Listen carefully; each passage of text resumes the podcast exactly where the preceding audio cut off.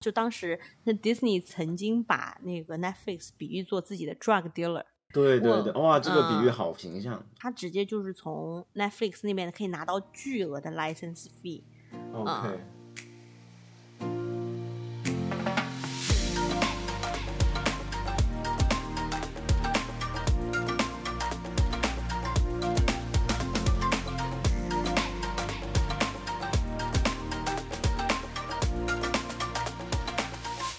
家好，欢迎来到三言两语，我是主播 Emma。我是主播 Harry。没有想到上一次节目结束说夏天再见，夏天这么快就到来了。就我们就很勤勉啊，我们就就很想念我们观众啊，嗯，OK，那夏天是吃瓜的季节，今天 Emma 给我们带来了什么瓜呢？嗯，今天我其实想聊一聊 Amazon 上周收购了米高梅这个事儿。哦，这确实是一个大新闻。所以具体发生了什么？哎，就是五月二十六号，也就是上周三的时候，亚马逊宣布以八十五亿的价格收购米高梅。米高梅就是那个，就是在电影一开始会那个大吼的那个狮子的那个电影公司。嗯，然后这八十五亿元呢，其实还包括了米高梅需要还清的大概二十亿的债务，也就是说，亚马逊其实花了六十五亿买这个公司，然后再花二十亿把它的债务给还清。哎，这就是因为米高梅真的欠了很多，所以它它也得被卖掉了。这其实是亚马逊历史上第二大手笔的收购。呃，因为二零一七年的时候，他们花了一百三十七个亿收购了 Whole Foods，也就是那个嗯全食有机超市。嗯，那这一次就是相当于是排第二的。OK，那今天我和 Harry 就可以通过亚马逊收购米高梅这个话题，来聊一聊流媒体大战中的几个流派，以及我们觉得 Amazon 到底是想模仿谁。OK，很好的 topic。嗯，那我们开始吧。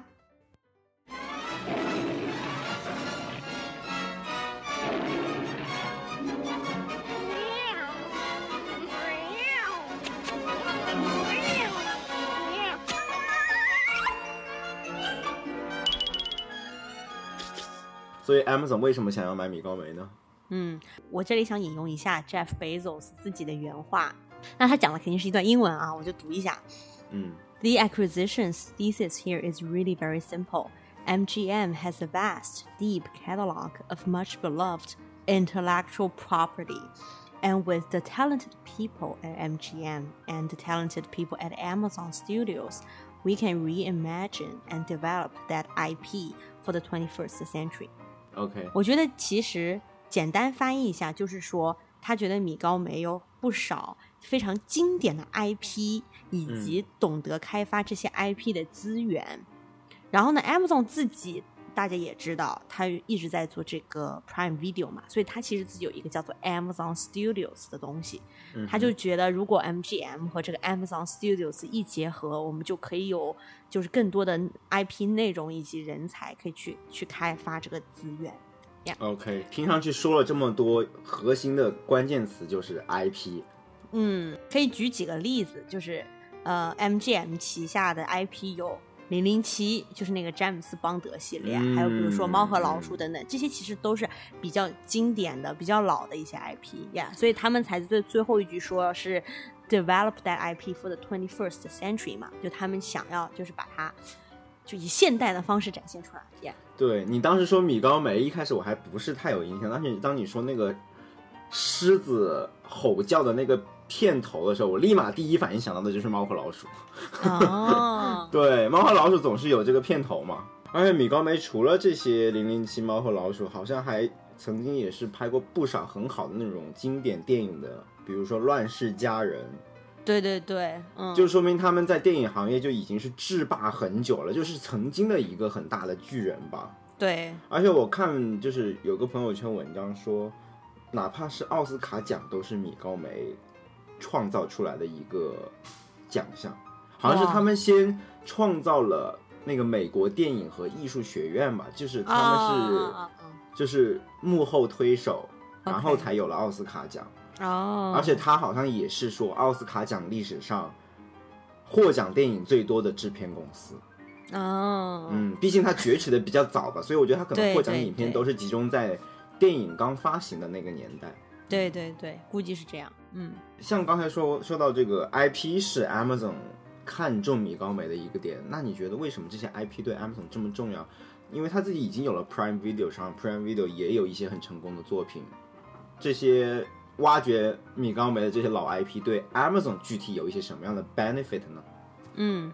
我觉得其实要回答这个问题，我们可以看一看 Disney 到底在干什么，因为 Disney 就相当于是 IP 界的老大嘛。他手上就握着超多的 IP，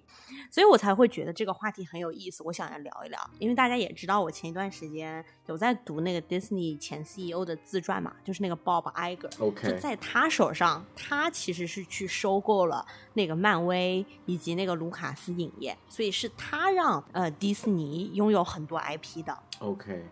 那我们现在就来看看 Disney 到底是怎么搞的。嗯，那他其实是在收购漫威的时候，漫威就。只有一堆漫画书，说白了就是当时大家都很不理解，你干嘛花那么多的钱，就是去买一堆漫画书啊？就这个没有，这个漫威完完全是没有电影制作的能力的。但他就觉得漫威这个漫画书里面的各种各样的人物，这种 IP，如果我把它影视化了，我可以有无限的可能性，我可以拍一大堆的电影出来。那事实上，大家也看见了，他就是变着花样在拍电影嘛，right？所以你是说那些成功的漫威电影都是在迪士尼收购了漫威之后拍的吗？对，漫威自己当时被收购的时候，就只有相当于这些人物就是他的资产，他去设计这个人物背后的故事，通过漫画里面的这个方式，我就觉得迪士尼还是很有眼光的。他觉得就是这些人物在漫画的这些故事线，他觉得很有深度，他觉得其实是可以拍出很好的电影来的，所以他就花了很多钱买。OK，那卢卡斯影业就不用说了，卢卡斯影业就是乔治卢卡斯他自己开的，然后因为《星球大战》这个史上最大 IP 所所产产生出来的一个电影制作公司，所以它相当于不仅有 IP，而且因为《星球大战》。是当时技术的一个革新，所以卢卡斯影业本身就是电影制作的这个技术能力也特别强，所以这个收购也是给他们带来一个大 IP，又提高了他们就是技术上的电影制作能力。OK，所以呢，迪士尼拥有了这几个大 IP 之后，大家可以发现他做到了什么？他做到了就是这几年来你可以听到的票房特别高的几部电影，基本上都是迪士尼在做的。我举个例子吧。我们可以看一下二零一九年的北美票房的前十名。为什么我举二零一九年呢？因为大家知道二零二零年是疫情，所以就并没有什么票房可言呀。所以我们看一下二零一九年的情况，就是北美票房的前十名，迪士尼竟然占了七个，而且它包揽了前六名。这前六名分别是《复仇者联盟：终极之战》、《狮子王》、《玩具总动员四》、《冰雪奇缘二》、《惊奇队长》。星球大战之天行者崛起，所以你看一下，基本上这里面就是 Marvel，对吧？有复仇者联盟，然后惊奇队长，由 Pixar 来的，呃，玩具总动员，然后由那个 Disney 自己的 Animation Studio 出的狮子王、冰雪奇缘二，以及卢卡斯影业来的星球大战，就全都是在炒剩饭。对，Exactly。哎，其实 Harry 你就点到了一个很 很大的问题，就是因为如果你你就一直是开发你的 IP 的话，就会有一种让大家觉得你一直在炒冷饭的感觉呀，因为你总是会枯竭的吧，你就是反复挖掘，大家就可能会觉得有些腻，尤其是就是也许我并不是这一个 IP 的影迷的情况下，我就会觉得为什么在上映的那些东西都跟我好像没有什么关系。而且我们也要知道，这些 IP 就是在很多年前有一个人去原创的嘛。嗯，那你其实就是很多年前有人原创了，你现在才有这个 IP，对吧？对。也就是说，你现在还是需要有具有非常强的原创能力，你将来才能坐吃山空，有这个金山银山让你挖呀。嗯哼。所以这个是拥有 IP 的一个劣势。那除此以外呢，就是这种通过啊，我有 IP，然后进行一个大制作。的生产模式还有一个问题，就是它的制作成本比较高，而且周期比较长。这个其实是迪士尼生产电影的一个特点，他就喜欢搞这种，啊，我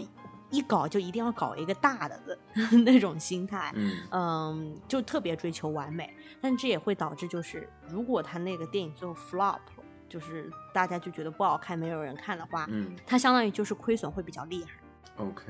而且大家也知道，就是其实二零二零年因为疫情，大家是不可能去电影院了，大家都在家里面开始看，就是流媒体。OK，所以因为这个习惯的改变呢，我们就肯定要聊一聊 Netflix，因为 Netflix 才是流媒体服务的老大嘛。对啊，Netflix 很明显就是一个没有明显 IP 的情况下的另外一种成功的商业模式。嗯，我其实可以给大家一个数据：二零一九年，Disney 在已经有这么多成功票房的情况下，他通过这些电影给他的这个 Disney Studio 带来的这个就是收入吧，是十一个 billion，、嗯就是它的 revenue 是十一个 billion。但是 Netflix，我们去年二零二零年，你也可以说是特殊的一年，因为疫情大家都待在家里。他光他收他这个会员订阅费，它一年收了二十五个 billion。OK，那是迪士尼迪士尼二零一九年票房的两倍还要多。对，嗯，虽然说我不是太清楚他之前是什么样子，但至少他现在就已经是一个二十五 billion 的量级了。嗯那为什么 Netflix 可以做的那么成功呢？我觉得其实是有几个原因。第一个是因为订阅收费的收入其实是非常稳定的，嗯是比较可预测的。对，因为你有这个会员，如果你现在有比如说一百个 million 的嗯、呃订阅人数，你不可能到下一个月突然就只有五十个 million 了。但是电影票房就不一定，你出了这个电影，你也许这一部电影会非常非常的火爆，嗯但是也许下一个电影就会非常非常的惨淡，嗯，所以这个它不是很稳定的一种收入。对，就从单部电影来看，它的质量很可能会参差不齐，var 就是这个标准差会比较大。但是如果你从整个嗯平台内容来说，它其实是更稳定的一种形式。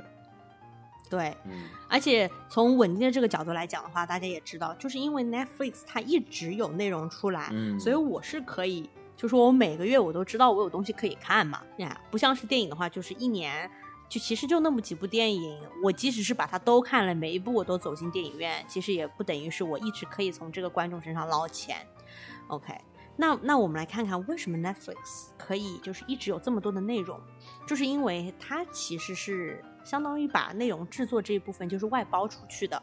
它要么就是直接去买一些已经制作好的内容，就是它 license 过来，嗯要么就是它有一个叫做 Netflix Original，嗯、你们有的时候会在那个 Netflix 那个平台上看见哦，上面写着 Original 这个些，意思就是指他直接在某一个电影或者电视剧制作的非常初期，他就已经投资了他们，嗯，然后以此来换取，要么就是你只能在我 Netflix 的平台上发布，或者是我直接就拥有你的版权，我想对你干嘛就干嘛，就这样。所以这个就是 Netflix Original，但他自己不用拍，他只是投资别人呀他只是要出钱就好了。比如很多之前就是在奥斯卡奖上崭露头角的一些电影嘛，应该背后也是 Netflix 投资的。对，就相当于是 Netflix 支就是资助的那些那些电影，他应该就是资助那些导演吧，然后导演拿着他的钱去拍。他其实就是资助工作室，就是嗯 studio，、哦 yeah, 然后那些是 studio 里面就是这他可以制作一些那种电影，他们去找人，然后来来拍个东西，就是这样子。嗯然后由于它需要有海量的内容，然后不断的给 feed 给观众嘛，所以他不会去投资那种啊一个就特别特别贵的片子。嗯它的特点其实就是它可以快速的投资，就是非常多的这种小成本的制作，就有点像那种天使投资的感觉。嗯如果某一个剧它就变得很火爆的话，那就可以吸引很多的观众嘛，嗯，就可以增加他的订阅数，这个就是对他的一个好处。嗯而且如果就是那些投资失败了，毕竟他只出了一点钱，他也不会特别心疼，所以这个是他的一个优势。Yeah. I see，所以天使投资是就是每一个 idea 给你 like 一万块钱启动资金是吧？嗯，然后最后我就希望这这可能成百上千的 idea 中有一个给我带来三十倍的回报，或者一百倍的回报对，报。就是这样。嗯 Yeah。我觉得除此以外的话，因为 Netflix 它其实是一个非常 tech 的 company 吧，就大家还是认为它是 tech company 的。它有一个特点，就是因为大家是在线上来看的，它就可以通过数据分析来了解观众的喜好。我觉得这个是它相对于传统媒体的一个优势。那 Harry，你要不要来跟我们讲一下，它到底是怎么通过数据分析来 benefit 自己的？Netflix 其实把这个数据分析啊，以及 AI 啊，就人工智能用在了方方面面。首先一个最直观的就是，你每个人打开的 Netflix 看到的界面都是不一样的。就从它那个网站的主页的排版，就把什么电影放在 headline、放在头条上，这个都是根据用户去定制化做成的。它会根据你自己的观影历史啊，包括你点击的历史啊，会判断你是哪一类用户群，它就会把用户变成非常多的这种用户群，这种分割成不同的用户群。据说啊，就是它全球的用户在它的那个数据库里面被分成了两千多个不同的用户群，就是这两个每一个用户群就对应一种口味或者说一种喜好比较类似的一个用户群体。嗯嗯嗯，它就会根据不同的用户群来给你展示不同的页面，然后甚至在那个页面上，你不是每一次你把鼠标移到某一个电影的封面的时候，它会自动播一段记预告片还是片花之类的，对吧？对对对，哪怕是这个片花，它都是可以给你定制的。天可能呐，就可能不同的人 click 同一个电影，他看到的片花是不一样的。比如说，如果这个用户群体是偏爱比较 romantic 的那种浪漫型的电影的话，哪怕你 click 一个动作片，他可能都会把动作片里面偏 romance 的、偏这种浪漫的这种剧情作为片花放给你，来吸引你去点开这一部你本来可能不大会点开的电影。哦，以及封面，电影的封面它可能都会不一样。他如果知道你特别喜欢某个人的电影，他就可能会 focus 在这个 actor 上，我就把包含有这个 actor 的封面给你看。哦，所以他的这种推荐就已经不仅仅是非常简单的，就是推荐哪一部剧，好推荐电影，它已经细化到了这个电影在你面前的方方面面。的展现方式，它都是为你定制过的，就像就像他当时有一个公关总监在二零一三年的时候说过，说当时 Netflix 拥有三千三百万订阅用户嘛，嗯，然后他就告诉媒体说，我们的 Netflix 有三千三百万个不同的版本，嗯，就好会说话哟，这些人，对呀、啊，就是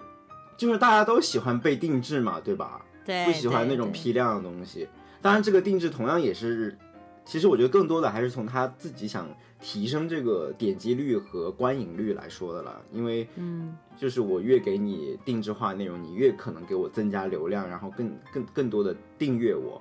因为如果你我给你也，如果你一个月都没有看上一部好的电影，你可能就走了，对不对？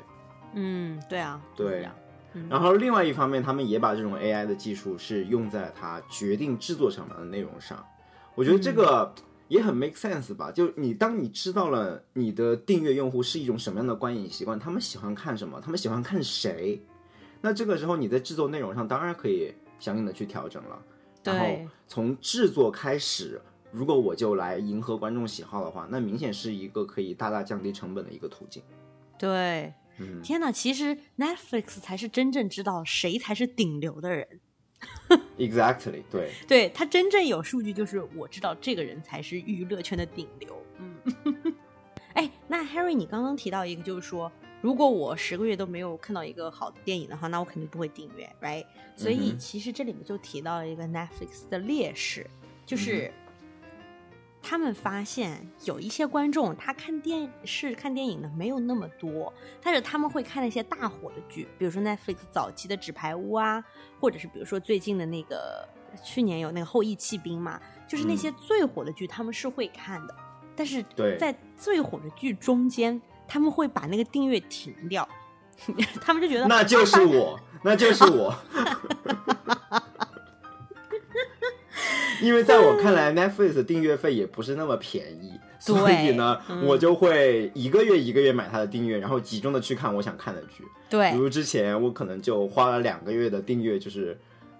就是 binge watching 嘛，就是疯狂的看，对对对就是不停的看，然后把那个纸牌屋的一到五集全部看完。哦，然后后来出那个后羿弃兵，我也是就是就完全就是为了那个剧，然后买了一个月的会员把它看完。哦，而且你知道 Netflix 它每次一放就把所有季都放出来嘛，所以这个对我这种专门买一个月 subscription 去追一部剧还是蛮友好的。对，是的，是的，嗯，嗯，所以他们就发现了这个问题。OK，但是呢，他的竞争对手 Disney 他就发现他们不太有这个问题，为什么？因为他们的 subscriber，他们的订阅的会员大部分是小孩儿或者就是家庭类的那种，然后他们发现这些订阅者一年到头。都会去看那些 非常经典的那些电影啊，或者是电视剧，就是看来看去就是一直在看《冰雪奇缘》，或者是看一些经典的那些什么《白雪公主》《美人鱼》啊，那那些的。嗯，这也是很多父母不能理解的地方，就是为什么他们的小孩能把《冰雪奇缘》看了一遍又一遍，看了一百遍，都像每一遍都像看在看新的一样，就就是有这样的魔力，这种老 IP。嗯，所以说呢，在呃，这个其实就是 Netflix 用的一个问题，因为它其实它并不拥有太多的经典内容。大家发现没有？最近不是有一个很火的那个一集剧，就是 HBO Max 把《老友记》里面的六个人重新聚在一起做了一个特辑节目吗？对，这是大新闻。对这个大新闻。然后其实是因为前年那个《老友记》就已经被从那个 Netflix 上面拉下来了，它就。不在 Netflix 上，它原来是在了的。然后 HBO 呢，就把它拿下来，放到自己的平台上面，HBO Max。嗯，并且开始筹备这个特别节目，就是要每一个人钱给到位，OK，然后大家再出来。所以他就很穷说，哎，这个也是十七年，也不是二十年，为什么是偏偏在这个时候？就是因为他们其实已经把版权各种的搞清楚了，就跟 Netflix 撇清关系，这个版权是在我这边的，我要放在 HBO Max 上，因为我知道当有一些。经典的内容，嗯，就是大家会反复看的内容的时候，对我这个平台是很有好处的。我为什么要让你 Netflix 去挣这个钱？我就放在我自己的平台上，OK。然后，并且我要制作这个特别节目，就相当于跟大家强调，Friends 在我的平台上哦，大家肯定会因为看那个特别节目之后，就是再继续去回看那个老友记，就是这样子。OK，所以 HBO 是最近终于。想清楚了这个问题，感觉之前是脑子进了水。其实是因为就是想要一些快钱吧，可能。对，其实 Disney 和 HBO 很长一段时间，他们都是把自己的内容放在 Netflix 上的。嗯。但是他们就可以，呃，就 就是有一个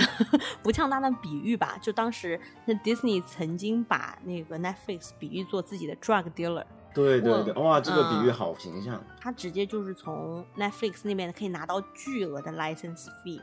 OK。他自己就不用管了，但是他其实那个时候他就没想清楚，啊，因为其实如果我能兼并这个下游的话，可以赚的钱更多。可能就是看到 Netflix 这几年真的是赚了不少吧，所以他们就决定，我我就不要再 license 给你了，我要把我的内容从上面拿掉，嗯，我要能建我自己的东西。OK，能看出他们有多眼红，因为 drug dealer 这个比喻虽然说很形象，但是就是。也是一个非常 evil 的比喻了，是的，Yeah，嗯，而且还有，就说明他们意识到自己的东西是像 drug 一样，让大家 addicted，就大家总是会回归经典的。我我就想说，你刚刚说 HBO 不是这个时候把老友记从 Netflix 上下架，我在想，它是不是另外一个时间点跟它吻合的，就是 ATT，就其实 ATT 是 HBO 的母公司嘛，对吧？嗯嗯嗯，对。然后 HTT 它最近也有个大动作，就是。首先，他收购了 Discovery，嗯，其次，他把 HBO 和 Discovery 整合起来，就是把他手下所有的这种媒体资源整合起来，想要另外的可能做一个新的公司上市，或者说单独运营，嗯，然后他 ATT 就专注在我美国的这种电信运营上，对对，就是把整个这个流媒体业务剥离出来，对，想要就是重新的重整一下这个业务重整吧，进行一个，对，其实就是 HBO 他自己是。以前制作内容算是挺老大的一个公司，就是在电视剧的制作上，它其实实力是很强的。然后现在就看着那种 Netflix 在那里，你懂吧？群魔乱舞，他就很想自己出手，然后干点大事儿。嗯，对啊，你想 HBO 之前出的《权力的游戏》，那那就是应该毫不夸张的说，是创造了一个新的 IP 吧？对对对，嗯。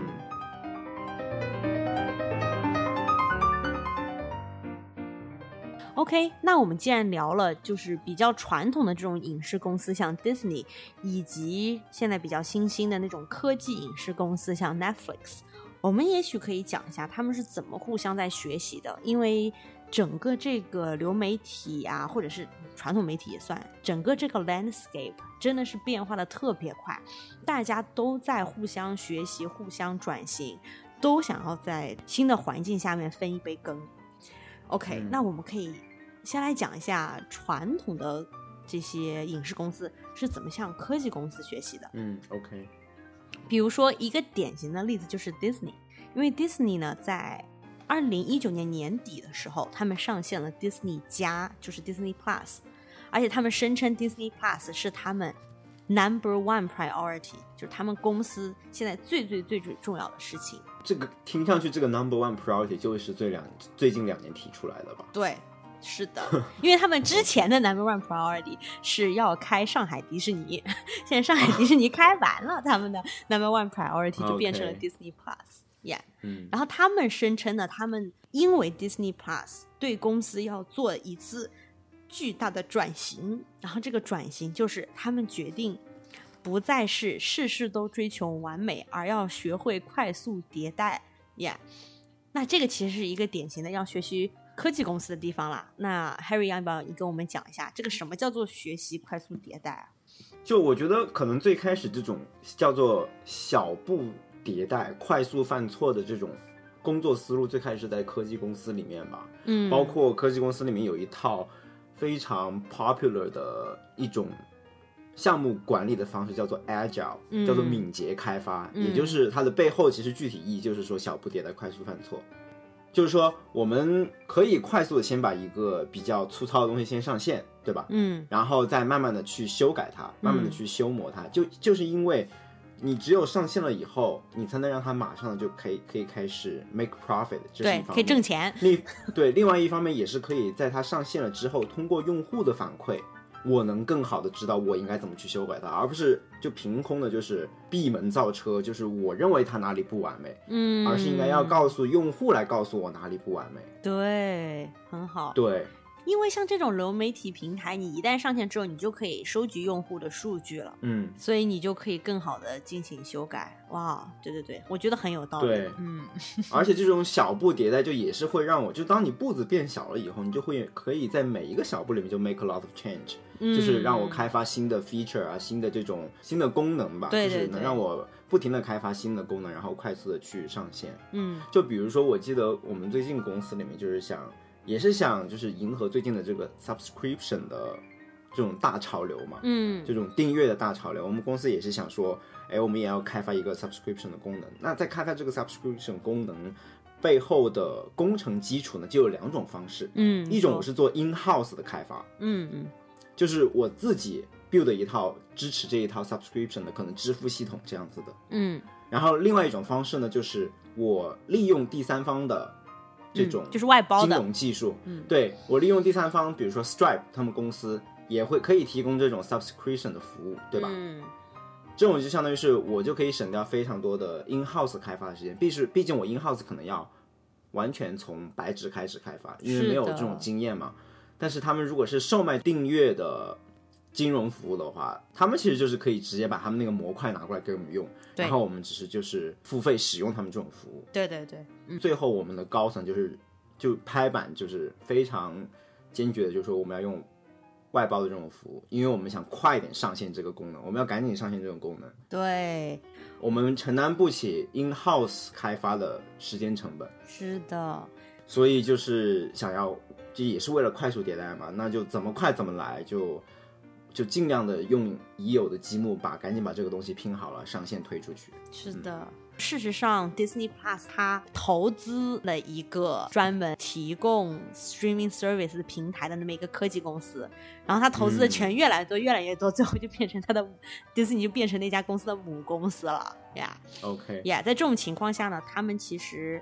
上线了一年半的时间，他们已经迪士尼现在的订阅人数已经是 Netflix 的一半了，他就已经开始可以收很多很多人的订阅费了嘛。这个其实是很重要的，嗯，在竞争如此激烈的情况下，然后你又要不断的生产内容，让就是观众可以留在你的平台上，而不是退订，那么你是不可能还用原来的那一套逻辑 OK，所以看来迪士尼就已经把这种 agile 的这种快速迭代的模式用在了它的 Disney Plus 的推出上，然后很快的上线，很快的受益。我觉得其实是，也许它肯定还没有像现在的科技公司一样可以做的那么好，因为毕竟一个公司的原来的文化是在那里的，所以它可以推出的内容一定是没有 Netflix 可以推出的那么多那么快呀。嗯，但是我觉得至少是他们知道他要往那个方向走，否则的话是不行的。嗯，只是我现在能不能做到的问题。OK，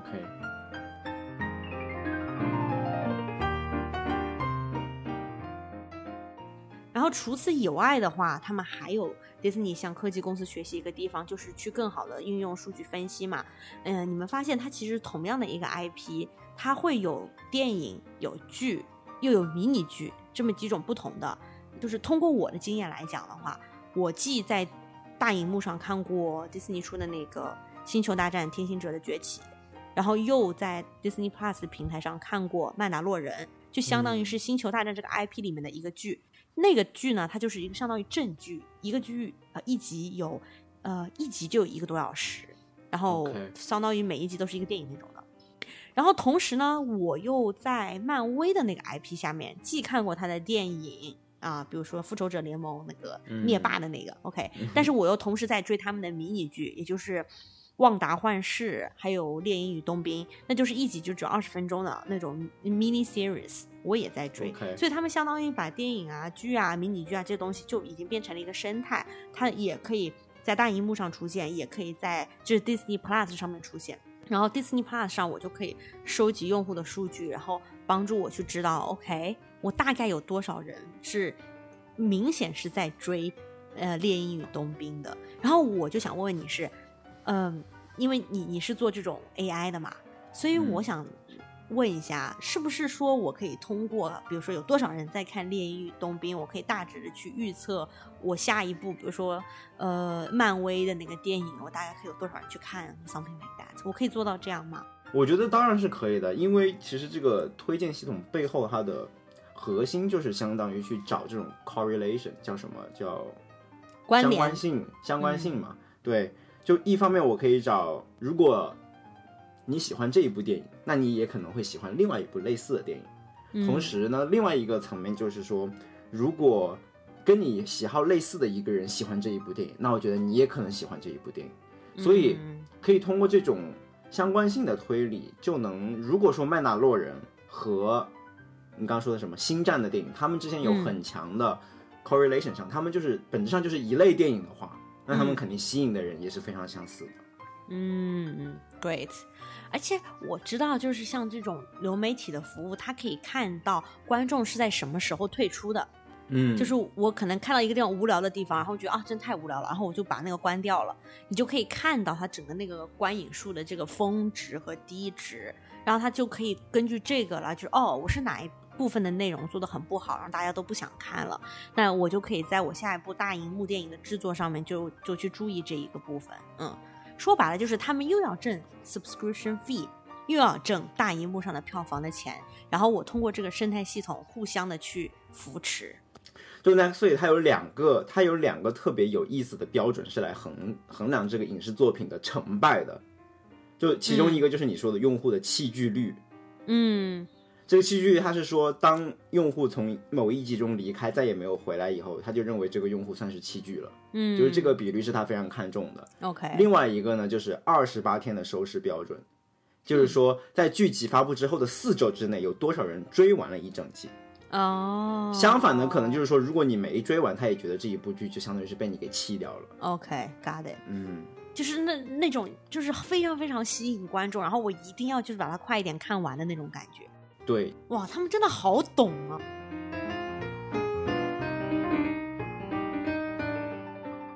所以像刚才你说到的这种电影啊、剧、迷你剧的生态，我觉得你刚刚说的生态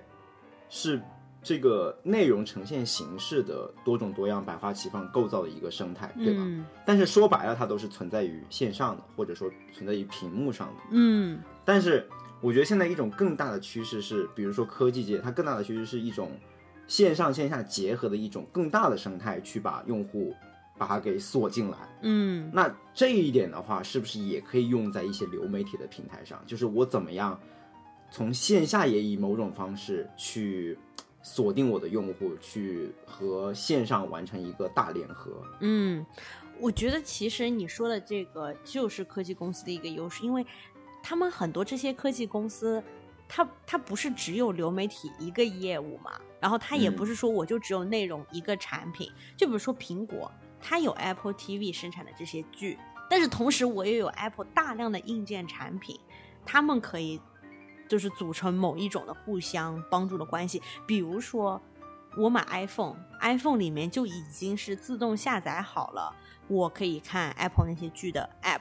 嗯，这就相当于自动你就已经每一个人的手机上把把 Disney Plus App 下下来了。如果 Disney Plus 可以像 Apple 这样子的话，对吧？但是事实上不是，Disney Plus they persuade a lot of people 去下载那个 App，但是 Apple 就不用，Apple 就是它就已经自动具有了规模。OK，那还有一个例子，我觉得就是那个 Amazon Prime 的那个 membership。嗯就是因为 Amazon 它本身是网上购物的，有大量的人已经买了它的 Prime 的会员，Prime 会员包括了 Prime Video，嗯所以就相当于从某种程度上，它又已经有了大量的用户基础。这些用户不需要再去纠结，哎，我要不要每个月再花十块九毛九去买一个会员，或者六块九毛九去买一个会员呢？我不需要，我我只要看这个 Prime Membership 本身是不是很吸引我，我就已经可以去变成 Prime Video 的 subscriber。，OK，我觉得这个是科技公司他们这个生态的特别大一个优势。所以就是用户还是非常买这种全家桶服务的。就如果说这个全家桶服务里面提供的服务都还不错，都还能满足我的需求，那我会比较 prefer 就我都买你的。对，嗯而且我觉得 Amazon 它其实就大家一直觉说就看不懂 Amazon 的 strategy 嘛，因为说哎 strategy 这个战略一定要 focus，战略是 all about focus，但是大家就会觉得 Amazon 怎么什么都做呀？他又做这个什么网上购物啊，又做什么音乐啊，又做就是什么看电视啊，然后一会儿又去做那个什么 AWS 啊，什么就他什么都做嘛。嗯然后他那他面向就是客户这一边呢，他就觉得哦，就是向 C 端的，大家觉得你这个一点都不 focus，嗯为什么 Amazon 还可以这么成功？呃，然后有一个研究 Amazon 的一个教授，他就说，我觉得他们是很 focus 的，他们所有的面向 C 端的业务的核心逻辑都是要每一个人都觉得 Amazon Prime Membership 很值，我的每一项业务都是让 Prime Membership 的价值提高。他最终的目标就是啊，我觉得每一个人都应该拥有一个 Prime Membership 啊，我都付这个会员费，然后我想用 Amazon 提供的各种各样的服务。那我如果花了很多的钱去购买米高梅，让我的 Prime Video 里面拥有的内容更多了，它本质上还是在增加 Prime Membership 的吸引力。嗯，所以它其实是很 focus 的。我一切的目标就是要增加我这个会员 package 的吸引力。嗯，OK。那这一套逻辑现在大公司都在用啊，不管是 Apple 的那个叫什么 Apple One，就是它也有那个 bundle。对，而且它很聪明的，就是他做的都是那种会享有规模优势的一些他进军的领域。嗯就比如说物流这种，物流就是典型的，如果我用户的就是密度变高了，嗯我每一个用户的成本可以变得很低。嗯如果就说我每一个小区就只有一个人，我需要递送包裹的话，然后我要去十个不同的小区，那个每一个人的成本就会很高啊。但是如果我每一个小区里面本来就这一个小区我要递一百个包裹，那每一个包裹它的呃价格就可以降下来，就是这样。那影视行业也是一样的，我多一个会员并不会增加我制作电影的成本，我完全就是相当于多一个会员我就是净赚的，因为我片子制作就是那么多钱，有越多的会员，我就可以越让每一个会员的相对成本摊得非常低。，OK。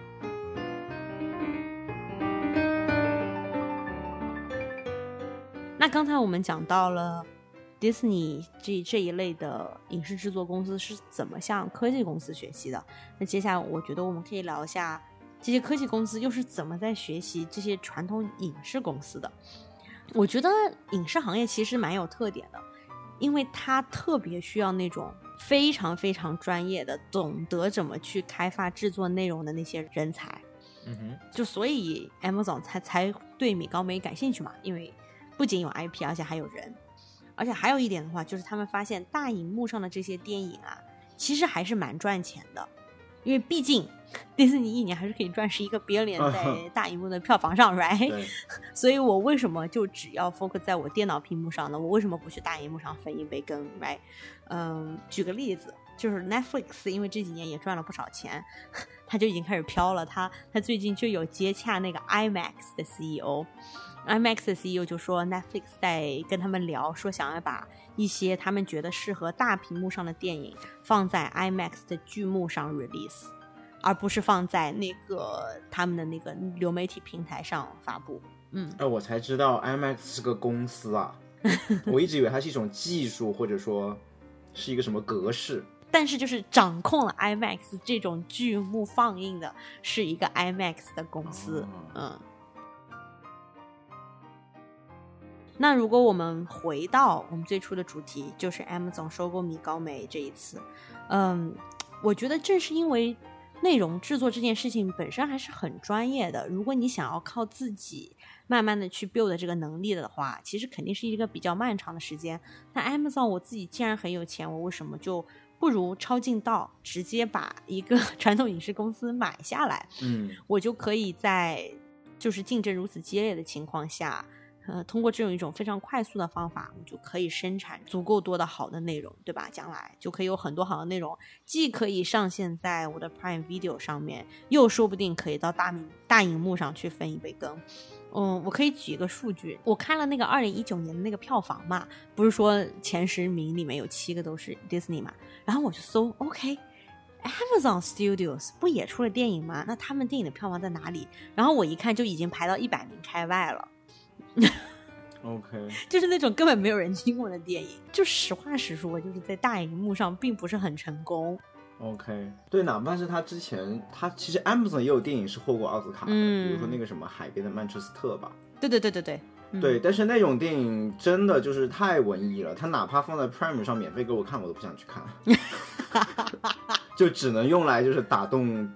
学院派的评委。对，嗯，就它的商业价值没有那么高呀。对对对，不算是一个商业片。对，然后除此以外的话，就是我们讲到人才这个很重要嘛，我我也可以举个例子，因为当初迪士尼为什么会有收购 Pixar 呢？就是因为迪士尼自己它的 Animation Studio 连续出了几部动画片儿。都嗯烂了，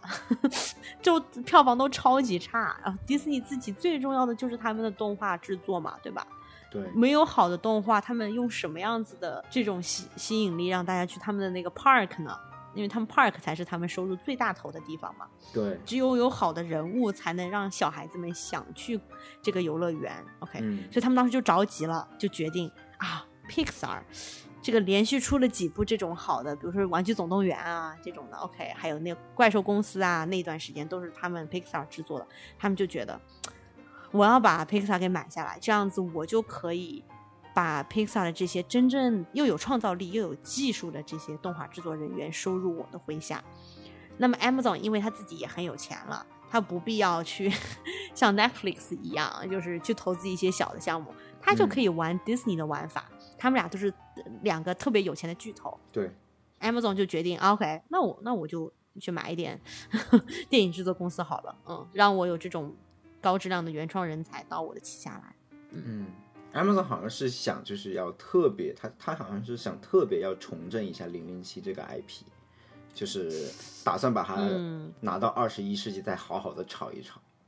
对，再好好炒一炒。除此以外的话，我还想说，Amazon 还有一个在模仿呃 Disney 的地方，就是因为他们其实三月份还谈了一个 deal，就是跟那个 National Football League，就是国家橄榄球大联盟，嗯，他们就是搞了一个那种转播权，就什么独家转播权，嗯，反正就是很多年很多钱的一个转播权，他们就觉得 OK，我还不仅可以放这个电影电视剧在我的平台上，我还要让大家可以看体育。那么他模仿迪士尼的地方，就是因为迪士尼它的旗下除了有像 Disney Plus 电视之类，它还有 E ESPN，因为 Disney 买了 ABC，ABC 拥有 ESPN，所以就相当于欧洲体育频道嘛，它相当于转播各种各样的体育赛事，嗯，所以它也是在学习这种传统影视公司整合各种各样的娱乐的项目，可以让大家知道有有东西可看，就行了 OK，你刚刚说他跟 NFL 的那个 deal，难不成还包括超级碗的独家转播权？Not sure，我啊并不知道，嗯，我只因为我并不关心橄榄球，但是我只知道他哎他开始有做体育了嘛，这个还是我之前完全不知道的。但是想想也 make sense 了，如果 Disney 在做 E ESPN，为什么其他的人不想做体育呢？嗯。OK，嗯，对，毕竟都是屏幕时间嘛，嗯，嗯。你不看电视剧，你可能有些人就在看体育。呀我可以稍后稍后总结一下，就看起来现在不管是什么样的影视大公司，它都是会想尽量的把科技公司和传统影视公司的好处都要占尽。对，所谓科技公司的好处呢，就是我可以快速迭代、嗯 m a y b e 可以创造出这个时代的 IP。嗯，而传统影视公司呢，更多的是它能，它会很很好的知道如何去炒一个已有的 IP。嗯，所以我现在的影视公司都要有两套不同的发动机，一套是在不停的生产出新的 IP，、嗯另外一套就是不停的炒我已经有的 IP。这两个不同的发动机都是非常，都是一个很好的 money engine，都是可以能带来很多 profit 的。对对，就你有一个可能都不是特别保险的一种赚钱的手段。对，同意。而且我能想象，就是这种老的 IP，它肯定也是有一个过期时间的嘛，因为毕竟你老的 IP，其实就是说白了，你吃这个老 IP 的人，也就是那么一代人。对，嗯就星战的人，他可能就是因为我青年时期或者说年轻时候，就星战是我生活的一部分，所以我对它就建立了这种情节。嗯，但是当这一代人就是老去了以后，其实新新新生代的人好像对星战就没有那么强烈的情感上的连接了。你一定会需要新生代的一个 IP 来让它持续性的发展。嗯所以我觉得这种 IP 的更新速度大概也是可能就是跟人的这种更新速度会是同步的吧。maybe 两三代人就到头了。嗯哦，两三代人可能都算长了哦。对，所以你确实就生产 IP 和炒 IP 就一定是一个相辅相成的互补的关系。嗯，同意。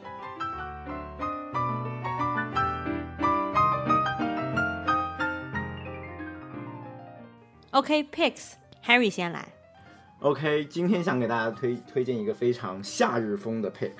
嗯，就是一款 Trader Joe 的冰淇淋。这哦 Trader Joe 是我最近逛 Trader Joe 发现，他们门口就放了一个新款的冰淇淋，应该不是新款，就是可能就是夏日才会有的一个特供的冰淇淋吧，就是他们的嗯。一个、一款香芋口味的冰淇淋，是紫色的。嗯。就是我第一次在美国发现香芋味儿的冰淇淋，就跟国内小时候吃的那种紫色的香味儿冰淇淋一模一样，而且也不是特别甜，香精味也不是特别浓。那那是难得呀，对，因为美国这边很多冰淇淋就就齁甜嘛，齁所以甜呀。当时当时其实我去之前我是并不知道这款冰淇淋的存在的，但由于它在入门进门的那个太显眼的位置，就相当于是它主打的一个夏日的产品，然后我就赶紧去网上搜了一下，看搜了一下什么。看这个大家对这个冰冰淇淋的口碑怎么样，然后发现都还蛮好的，尤其说它不是太甜，那我觉得哎，立马就买了一个回来尝尝，然后觉得确实很不错，所以推荐给大家。如果你周围有 Trader Joe 的话，可以去试一下这一款香芋冰淇淋，嗯绝对是一秒回到童年的味道。嗯，一秒回到童年。嗯，那今天巧了呀。如果大家去买这个香芋冰淇淋的的话，那也大家也可以顺便买一下我的推荐，因为我今天的哦 picks 也是 Trader Joe's 的。OK，呀我前几天去 Trader Joe's 发现他们有用八块九毛九可以买五朵牡丹花，就是那种插花的牡丹花呀。呃牡丹花的英文叫 peony。嗯，嗯当时我买的时候还是硕大的花包包，OK，嗯，然后是那种。有白色的和粉色的，然后我买了这么五朵回家，我插到水里面，就过了一天左右，它就已经那个花已经开的跟碗一样大了。富贵吉祥。真的啊！我以前我我跟你讲，我其实是我好像没有见过牡丹 OK，哎呀，就在现实生活中，嗯。嗯，然后我发现牡丹它就是相当于它的花瓣儿特别多，就它有一层一层一层一层一层，所以它即使打开了很大之后，它每一层中间就是还是有很多层，所以就真的是我觉得非常的惊艳啊，而且显得我的花瓶特别的小。就那五朵花，等它打开以后，它就它们彼此之间已经挤在一起了，就就有那么大，嗯，真的特别特别美。而且我听我朋友说，他说他以前买过，就在网上买那种花束，里面有牡丹的，然后寄给朋友，就可能要一两百刀哎。所以八块九毛九买五朵牡丹已经是非常便宜的了。他告诉我，嗯，这确实不是，就牡丹花放放在家里就不是一个非常普遍的存在吧？大家一般就在家里放一些什么，呃，什么玫瑰花呀，然后什么对啊，或者什么是之类的对我平时经常去买他们的花，我一般就会买一些马蹄莲，我特别喜欢马蹄莲嘛，嗯，就是那个 Calla Lily 那个买的比较多，那个可能就五块九毛九，反正八块九毛九肯定已经是算贵的，就是在花里面算贵的，但是对于 Peony 来讲是算非常便宜的。而且我发现很有意思的就是，当我推着车拿着一把这个皮欧尼在 Trader Joe's 里面逛的时候，我发现其他的每一个人的车里面，他们都拿加入了了这个皮对他们都拿了皮欧尼就是说明这个是很少见，我以前是没有怎么见过的，说明是应季的，大家都懂行的都说嗯好，然后都买了，所以大家不要错过。嗯，OK，好像皮欧尼就是正常的情况，就是五月份就是花季吧？哦，哇，你好懂哦。不不不是是我妈跟我说的，啊，好的，因为她之前去洛阳，专门去洛阳看牡丹，大概就是这个嗯时候。对，因为我当时你给我，你昨天也给我发的那个你家牡丹花开的那个照片嘛，我就非常的惊艳，嗯，就当时脑海里就是国色天香。花开富丽，就觉得这是哪个贵妇家里，哎呀，就居然能养得起牡丹，因为在我印象中，牡丹应该是一种很娇贵的花嘛，而且作为中国的国花，都是古代都只有皇帝才有权使用的。啊，是这样哦，对啊，嗯，OK，那我就当一回贵妃好了。嗯，好的 OK，，Yeah，我我就是觉得哇，就是国花选牡丹是有道理的，嗯，是有道理的。真的是看一眼就能摄人心魂的那种。对对对，就是我觉得英文就叫做 breathtaking，中文就是摄人心魄，就是那种感觉，就觉得你看到它，你就觉得你呼吸都可以停住了，就就那种感觉。OK，那我们今天就聊到这里啦，希望大家喜欢我们这一期节目。所以就是，这就是我们夏季的第一第一期节目，希望大家喜欢。无暇与君一席，有缘三言两语，想听到更多类似这样关于美国职场文化生活的正经闲聊，欢迎订阅我们的节目，我们将一到两周更新一次。那我们下期节目见，下期再见，拜拜。拜拜。